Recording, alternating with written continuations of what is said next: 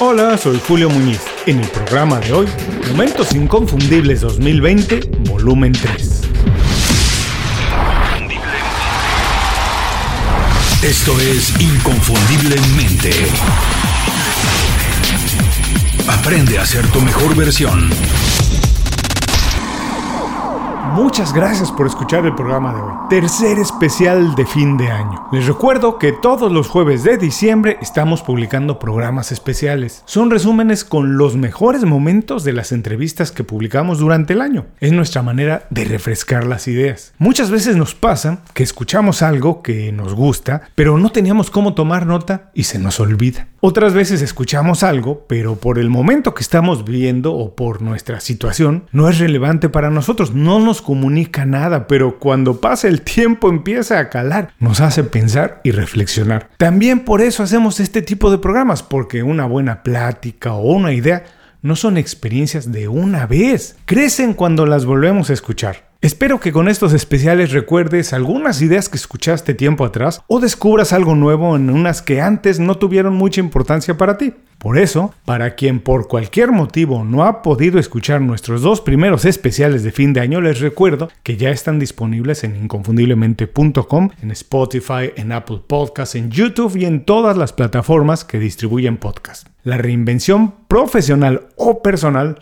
no es algo nuevo pero la situación que hemos vivido los últimos meses la ha puesto en el centro de la discusión. Hoy es perfectamente normal leer sobre reinvención profesional o es común escucharla en charlas con amigos, etc. Es natural. Todos hemos tenido que hacer ajustes. Hemos tenido que cambiar algunas cosas. Es decir, de alguna manera nos hemos tenido que reinventar, dar un giro, ver y hacer las cosas de otra manera. En el especial de hoy vamos a recordar algunas ideas, sugerencias o consejos sobre reinvención profesional, píldoras de conocimiento que nos dejaron los invitados durante 2020. Espero que lo disfrutes y encuentres mucho valor. El próximo lunes regresamos con otro programa sobre desarrollo personal y profesional. Pero hoy, sin más, los dejo con el especial Momentos Inconfundibles 2020, volumen 3. Eduardo Crestol. Bueno, excelente pregunta. En realidad es una de las preguntas disparadoras de, cada, de, muchas de las actividades que realizo, porque se tiende a confundir los conceptos de creatividad e innovación, que en realidad son complementarios, pero que son dos instancias totalmente distintas. La instancia de la creatividad, el momento de la creatividad, es el momento donde uno piensa divergentemente, piensa de manera disruptiva, sale del pensamiento binario, eh, em, cuestiona los paradigmas preexistentes, eh, está en una etapa como de, construcción de, las verdades que hemos incorporado o naturalizado. Eso tiene que ver con la creatividad, la, generación de ideas a partir de salirse de los márgenes. Ahora, puedes ser creativo y no ser innovador, porque la innovación es poner en práctica las ideas para que redunden en beneficios concretos para el emprendedor, para bajar los costos, para mejorar los procesos, para desarrollar nuevos productos, nuevos servicios o mejorarlos. Eso es innovar. Ahora, puedes encontrarte que hay, hay personas que son muy creativas y no son innovadoras. ¿Por qué? Porque se quedan en el plano de la idea y nunca la llevan a la práctica procrastinan, intentan desilusionarse, en fin, por diferentes motivos, nunca pasan a poner las ideas en acción, lo cual significaría una innovación. Y por otro lado, puedes encontrarte también con gente, con personas que son muy innovadoras, o son innovadoras porque llevan las ideas a la práctica, y sin embargo no han sido los creativos, no han sido los que han pensado las ideas disruptivas, innovadoras, diferentes, originales. Eh, así que en ese sentido creo que es importante separar y saber que hay un momento que tiene que ver con la generación de ideas, que no necesariamente se, se, tramita o termina o concluye con innovaciones, eh, y, y, podemos encontrar grandes innovadores que lo que han hecho es copiar modelos preexistentes en otras culturas, en otras empresas, en otros países, y adaptarlas al contexto en el que están. ¿Son innovadores? Sí. No, adelante, termina. No, no, son innovadores sí, porque han aplicado una idea, aunque sea eh, eh, ya mm, ya conocida en otro contexto, pero ahora aplicada en un contexto donde no existía. Y en ese sentido han innovado, aunque no hayan sido los creativos. Alejandra Musi. Pues mira, yo creo que fue una mezcla de afortunadas coincidencias, pero de buscarlas también, porque em, em, empecé a estudiar comunicación en la Universidad Iberoamericana y, estando en la carrera estaba estudiando la especialidad de periodismo y, empecé a trabajar también a la vez en Editorial Televisa en las revistas, que me encantaba la idea porque pues era escribir, ¿no? De espectáculos y de entretenimiento, pero era escribir, cuando todavía las revistas eran importantes y nos gustaba tocar el papel y lo necesitábamos, ¿no? Era como una época dorada para hacerlo. Y estando allí eh, empecé pues a estar mucho más en contacto con los creadores y con la gente que hace cine, también tuve la fortuna de que fue el momento en que el cine de México empezaba a despuntar, cuando Alfonso Cuarón empezaba a hacer Y tu mamá también, Guillermo del Toro estaba también arrancando, Iñárritu estaba preparando Amores Perros, o sea, como que toda esa parte también empezaba a surgir. Y, de pronto me di cuenta que estaba como cerca de, de, estas personas que estaban arrancando estas historias y que el mundo del cine combinaba pues un poco ambas pasiones, porque el cine al final es un contador de historias y además es un contador maravilloso porque tiene muchas otras claves, puede usar el sonido, puede usar la parte visual, eh, tiene un guion, ¿no? que, es, que, es, que es la parte de la escritura y la, y la imaginación, y allí fue que me empecé a enamorar profundamente del cine pero a la vez el cine me ha permitido no dejar la escritura, porque yo lo que hago es escribir de cine, hablo de cine, pero escribo de cine. Entonces, pues combina como muchas partes que me tocan profundamente, porque es también estar contando historias. Eh, además de, escribir de cine, he escrito guiones. Eh, que fue algo que vino después, y ahora estoy escribiendo, un, o sea, novelas, ¿no? Estoy empezando a escribir una novela, entonces como que la escritura nunca se ha ido de mí, sino que ha ido encontrando como las maneras también de, relacionarse con otras formas y de encontrar una forma de vivir de ello, que eso es lo importante. ¿Cómo encontramos que nuestra pasión nos permita vivir de ello, no? Y, el cine me dio eso, me dio como un escaparate para poder hacer de, de mi día a día algo que también me permitiera pagar mis facturas. Entonces, pues es un poco eso, ¿no? Tere Rodríguez. A ver, yo no soy realmente nadie para dar eh, instrucciones a todo el mundo, cada mundo, todo el mundo tiene su experiencia propia, pero yo personalmente diría que, bueno, la vida es corta y que si realmente hay algo que, te apasiona, eh, pero no te atreves a lanzarte de pleno, lánzate parcialmente eh, empieza poco a poco. Hay tantísimas herramientas hoy en día, hay tantísimas opciones. Eh, antes era muchísimo más difícil, tú tenías tu trabajo y allí te quedabas, no había la opción de, lanzar algo parcialmente por las tardes, por las noches, en casa, cuando llegases los fines de semana, no había esa opción, pero hoy sí. Entonces, hazlo si, realmente crees que es algo que te puede apasionar, porque bueno, mm, no todo el mundo estamos diseñados para estar sentados en una oficina eh, 24 7 muchos de nosotros tenemos la necesidad, que yo creo que es una necesidad, eh, de trabajar desde diferentes puntos del planeta, de tener proyectos distintos cada día. Entonces, yo creo que mm, lo que la sociedad nos dicta, y hasta ahora, porque las cosas están cambiando, evidentemente, lo que la sociedad nos dictaba y lo que nosotros realmente, nuestras inquietudes reales, son distintas. Y si no encajas, pues vas a tener que, probar algo distinto. Yo creo que merece la pena. No es fácil, no es tan fácil como, como parece, pero realmente merece la pena. Julio Cañas.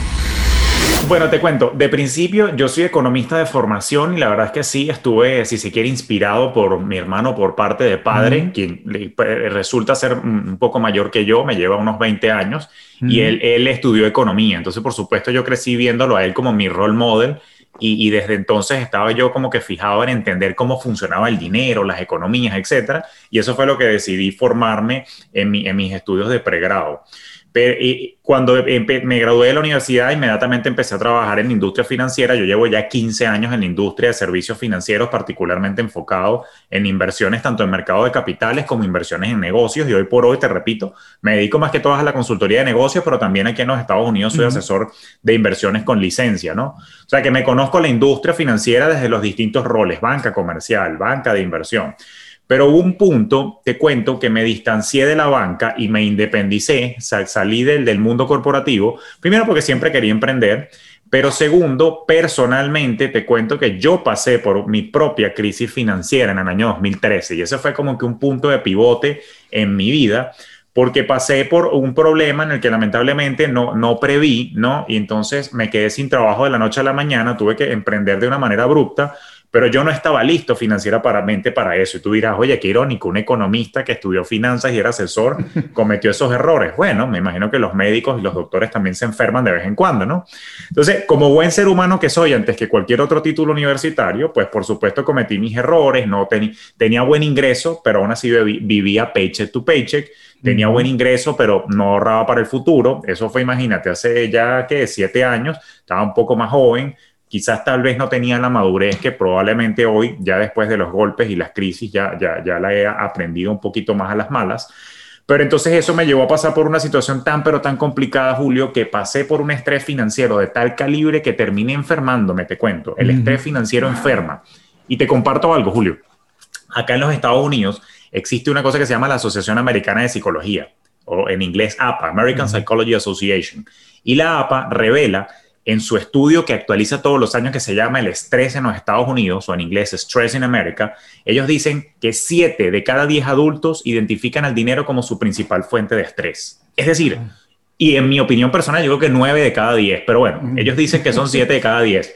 Pero lo cierto porque es que uno miente. Exacto. Tal cual. Entonces, ¿qué es lo que ocurre? Que en mi experiencia, todos de una u otra manera estamos un poquito agobiados, ¿ok? Y, si se quiere, estresados por el dinero. Y en ocasiones, pues el estrés puede ser un asesino silencioso. Y yo personalmente pasé por un episodio fortísimo en el que mi salud se vio comprometida y casi no la cuento precisamente por un episodio de complicación financiera. Ese fue como que un aha moment fue como un renacer profesional y dije, ¿sabes qué? Me tengo que dedicar ahora a asesorar a las personas Primero, para evitar que pasen por esta situación incómoda en la que pasé yo. Y además que yo decía, esto no es vida. Uno no puede andar por la vida así estresado por el dinero. Uno tiene que tratar de buscar conciliar su relación con el dinero y, por supuesto, apuntar de alguna manera a llegar eventualmente al bienestar. Y desde entonces, aquí andamos profesando la inteligencia financiera por ello. Visita inconfundiblemente.com. Descarga nuestras herramientas y aprende a ser tu mejor versión. Ana Trenza.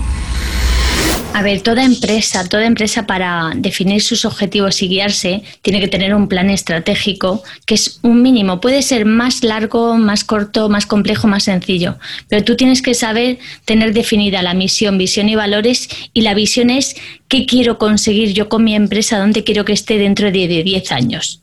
Si en 10 años quiero tener una facturación de un millón, pues entonces tengo, ya tengo claro el objetivo del camino que tengo que ir, que tengo que ir recorriendo existe un plan de contingencia, que este es más todavía, si el plan de estratégico no se tiene, de contingencia menos. Es el de, ¿qué pasaría si la facturación me cae de golpe, tengo que cerrar o algo que es lo que, lo que ha pasado con el COVID. Que automáticamente ahí es, es, esto es plan financiero, es analizar a tope la estructura de costes, ver, tener eh, ordenados los costes de forma prioritaria de cuáles son los más importantes y cuáles son innecesarios si podemos ganar rápido, incluso también a nivel de la plantilla, cuál es el personal imprescindible y cuál no. Y tú tienes que tener eh, ese, ese análisis hecho porque en frío se hace bien, pero en caliente se pueden tomar decisiones equivocadas. Entonces, volviendo a la situación actual del COVID, la pandemia eh, sí que es verdad que nos ha puesto a todos patas arriba, patas arriba básicamente en cualquier negocio, ¿vale? Y hay negocios que lo están pasando, sectores que lo están pasando muy mal, sobre todo tema de turismo, tema de eventos, tema de concentración de personas, pero hay otros que les va muy bien. Nosotros tenemos clientes eh, que están duplicando facturación. Y hay sectores que eh, realmente pueden aprovecharse, el sector sanitario, el sector informático, el sector todo lo que tiene que ver con teletrabajo, pues todos esos se han visto beneficiados. El, algo bueno, todo tiene, todo tiene su parte, sus pros y sus contras. La parte de la pandemia, la positiva es que el proceso de la digitalización se ha acelerado, para lo bueno y para lo malo. Pero todo lo bueno lo tenemos ahora integrado. Había, había personas que eran imposible, imposible de convencerlas para conectarse a hacer una videoconferencia y ahora se cierran tratos millonarios por, no hay problema. Entonces son pasos que se van dando. Había empresas que veían inviable el que sus empleados hiciesen teletrabajo y conciliación familiar. Y hoy hay muchísimas empresas que la mitad de su plantilla está en casa trabajando y se ha visto que trabajan igual, incluso más. Ahora están los problemas de que en casa se trabaja más. eso, ya son efectos secundarios. Pero bueno, entonces el, el, el aprovechar la oportunidad, la oportunidad o no depende de la actitud. Esto es como todo en la vida. Hay personas que lo ven todo, siempre ven una oportunidad en cualquier cosa que les pasa, y hay personas que todo lo ven negro. O sea, les toca la lotería y tienen un problema. ¿Vaso medio lleno o vaso medio vacío? Es tal cual. Entonces, eh, nosotros lo hemos visto con tipo de cliente. Nuestros clientes, la mayoría, han actuado y han reaccionado súper rápido y nosotros sí que teníamos el plan de contingencia hecho, el plan estratégico, y entonces lo que hemos hecho ha sido reaccionar de todas las posibles eh, situaciones que se nos podían dar, qué estrategia podíamos utilizar, que son acciones y la hemos llevado. Pues si había que acelerar más con publicidad en marketing digital, se ha hecho. Quería que dar un paso más en la web y cambiar y adaptar la venta online, se ha hecho. Eh, que hay que reestructurar la plantilla y reducir gasto, pues se ha hecho. Entonces son cosas de ir probando y viendo cómo funcionan. Pero ha habido otras empresas que se han quedado totalmente bloqueadas. Yo tengo algún cliente que lo que ha hecho ha sido bloquear automáticamente el presupuesto de marketing. A ver, si tú en tiempos de crisis eh, que te está diciendo que el mundo digital es lo más importante, o sea, es, es el futuro, lo más importante no, pero va a ser Una parta, es una parte muy importante de tu actividad, pues si tú dejas de invertir ahí, pues vas a tener muchos problemas. Entonces, cuestión de visión, de visión y de, y de atreverse a hacer cosas y probar, siempre dentro de un presupuesto. No te puedes gastar lo que no tienes, pero siempre dentro de, con el dinero que tengo, ¿qué puedo hacer? Pues vamos a valorar, hacemos dos, tres cosas o hacemos solo una. Pero la oportunidad está para el que se mueve. El que se queda parado nunca va a tener oportunidad. Joan Quake es un, es un muy buen punto que también no lo había pensado de esa forma, pero la verdad es que es correcto, ¿no? En las quizás las profesiones quizás más tradicionales eh, empieza a limitar cada vez más. Entonces, yo siento que, también eso es producto de que, de que la academia o las instituciones educativas en general también van a un ritmo de, de, cambio mucho menor al cambio tecnológico. También es algo importante que tenemos que considerar, ¿no? Personalmente, en mi caso, también eh, soy egresado de una licenciatura que es una licenciatura nueva. Yo creo que el rol de, la, de las universidades, de las escuelas secundarias, de, las, de la academia en general, es formar una base muy sólida, una base muy sólida. Eh, y, y, la especialización es constante, el aprendizaje es constante. Yo soy formado en una carrera vinculada a, una licenciatura vinculada a comunicación y hoy en día trabajo en marketing en una compañía de robótica eh, y, yo creo que, a ver, yo quizás tengo un camino quizás no es muy tradicional, pero yo creo que, esto es producto también al aprendizaje constante y, hoy en día y, al, y yo soy un fiel creyente de que tenemos cada vez más que aprender porque el mundo también nos, nos lo exige más y tenemos que desafiarnos cada vez más. Entonces, ese aprendizaje constante cada vez es más requerido y, entonces la visión ya de, estudiar una carrera tradicional por un periodo de tiempo, un lapso y, ya quedarnos con eso, ya no es más válida en las reglas de este mundo en algún punto. Raymond Samson. Bueno, yo creo que, eh, uno lo sabe, ¿eh? lo acaba sabiendo porque no es un tema que tenga que elegir con la mente, sino que lo tiene que elegir con el corazón. Mm. Es uno siente, uno siente que esto es lo tuyo. Lo que pasa es que no sabes cómo convertirlo en profesión, o no sabes cómo hacerlo bien, o no sabes cómo aprender más de eso, porque eres un novato. Eh, no sabes todo eso, pero tú sabes que te gusta. ¿eh? Tú sabes igual que te gusta, pues no sé, me gustaría hacer cine. Ahora, pues no sé, yo no estudié nunca interpretación, yo no conozco a nadie, yo no sé por dónde empezar. Bueno, eso va a pasar, no sabes, no sabes qué hacer, ni por dónde empezar, ni cómo aprender, pero tú sabes que te gusta. Y, esa es una lección que hace el corazón, no la mente. Entonces yo le diría a la gente que por favor no sea tan mental, una vez más, que no sea tan mental, que sea un poco más emocional y que, eh, que decida, porque el corazón sabe, la, la, mente te engaña mucho, la mente siempre te cuenta películas, historias, cuentos, sí, siempre te enreda, siempre está buscando sabes razones y bueno, juega contigo.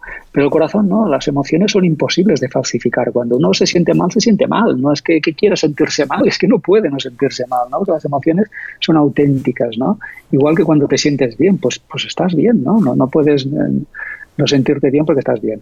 Pues la, emoción nunca te engañará, es auténtica, escucha tu corazón, no, no escuches tanto a tu mente y deja que el corazón te lleve a, dar el primer paso. ¿eh? Nadie sabe cómo hacer real su sueño, su vida ideal, nadie lo sabe, pero al final tienes que dar solo un paso y ese te lleva al paso dos y ese al tres, al cuatro y al cinco y al final vas andando. ¿no?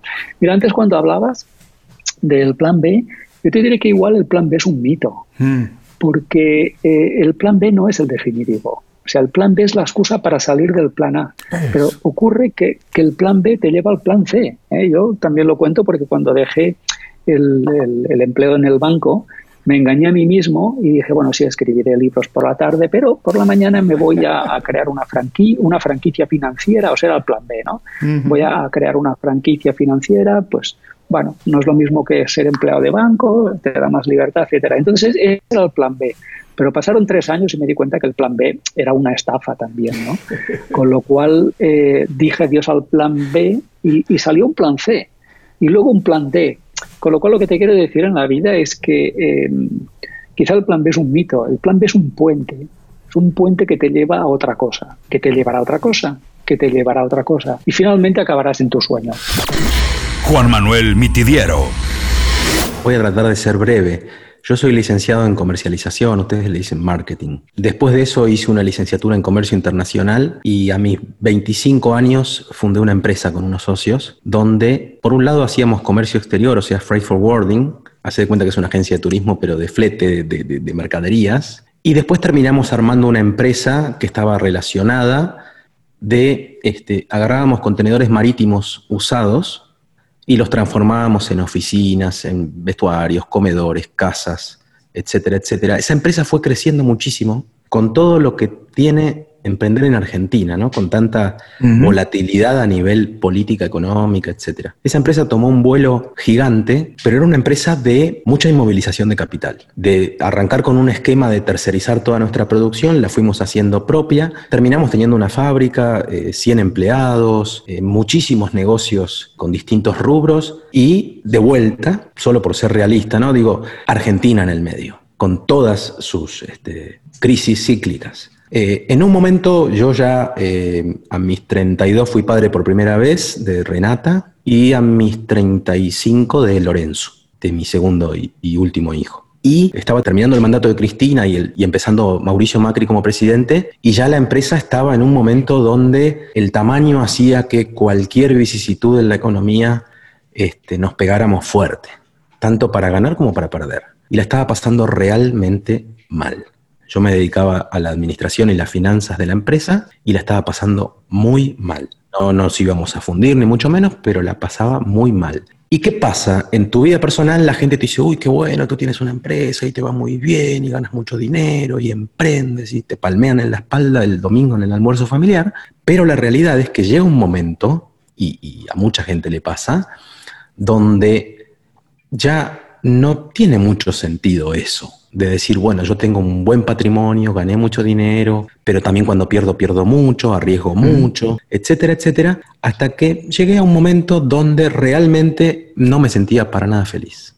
Todo lo contrario. Tenía mi auto, mi casa, mis vacaciones este, en el exterior cada vez que quisiera, etcétera, etcétera, pero no era feliz. Y en ese momento llegué a un punto donde todo me explotó en la cara. Pero, y esto es la primera vez que lo voy a contar en, en público, todo me explotó en la cara mi, pareja, mi economía, mi relación con el trabajo. Yo trabajaba muchísimas horas. Mi fábrica estaba a 300 kilómetros de mi casa y yo los hacía todos los días. y, este, y era profundamente infeliz, profundamente infeliz. Entonces me tomé como una licencia, me separé de mi mujer, de la madre de mis hijos, y estuve un año viviendo con mi mamá, sin querer ver a nadie. Y había algo adentro mío que me hacía muy infeliz, era una depresión. Pero también me estaba queriendo decir algo eso. Y más o menos al año, recuerdo que vinieron mis socios a verme a mi casa. Yo hacía un año que no los veía. Hablábamos todos los días, todo, pero no los veía. Y me dicen, bueno, nosotros quisiéramos que tú te vayas de la empresa porque no te vemos este, entusiasmado con el proyecto y qué sé yo. Yo ahí ya estaba un poco mejor, pero todavía no estaba bien. Y cuando me dijeron eso, yo me acuerdo que no lo dudé un segundo y les dije, si tienen razón, yo me voy a ir. Esto no es para mí. Yo hasta acá llego. Y ahí empezamos a negociar mi salida, que no, no fue una buena negociación, pero no importa. Lo que yo sentía era que me estaba sacando una mochila gigante de la mm. espalda, que me pesaba muchísimo, muchísimo. Entonces, en ese momento negociamos, me fui y ahí, por primera vez a mis 36, 37 años, y después de estar, porque yo trabajé desde el primer año de la universidad, o sea, desde mis 19 trabajé, me encontré con que todo lo que estaba por delante era eh, nuevo, iba a ser nuevo. Y empecé a viajar, me fui a estudiar, como te contaba, a Wharton, a Harvard, me fui al Mundial de Rusia a ver Argentina, empecé a viajar y a viajar, a, conocer países que no conocía. Eh, me acuerdo que se me, se me ocurrían ideas todo el tiempo, tanto de negocios como de, de, cosas para emprender que no, que no fueran tan negocio. Y empecé con una terapia, obviamente, muy fuerte, porque tenía que recalcular. Y acá te hago un paréntesis. Yo ahora soy un promotor de, ojo, la vida, por lo menos la terrenal, es una sola, y uno debería obligarse a, en una parte de su vida activa, hacer otra cosa. Aunque te vaya muy bien haciendo la que hiciste por primera vez.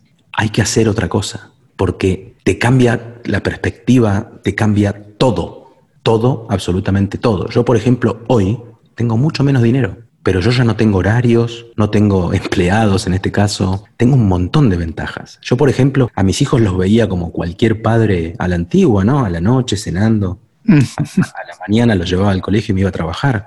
Ahora yo eh, a veces estoy dos semanas enteras con mis hijos, desde que me levanto hasta que me voy a dormir. Eso no tiene precio, eso se va grabando adentro de uno y adentro de ellos. Antes de cerrar el programa quiero pedirte dos favores. Primero, si algo te pareció interesante o motivador y conoces a alguien que se pueda beneficiar con esa información, comparte el programa con ellos. Eso nos ayuda a todos. A ti por fortalecer tu red de contactos, a ellos por recibir información útil y a mí porque más personas conocen inconfundiblemente. Segundo, suscribiéndote a nuestro boletín para recibir de manera gratuita información, recursos, consejos e inspiración para impulsar tu desarrollo profesional o crecer tu negocio. Recuerda que lo que importa no es tener un trabajo o un negocio que te dé para vivir, sino un estilo de vida donde crezca lo mejor de ti.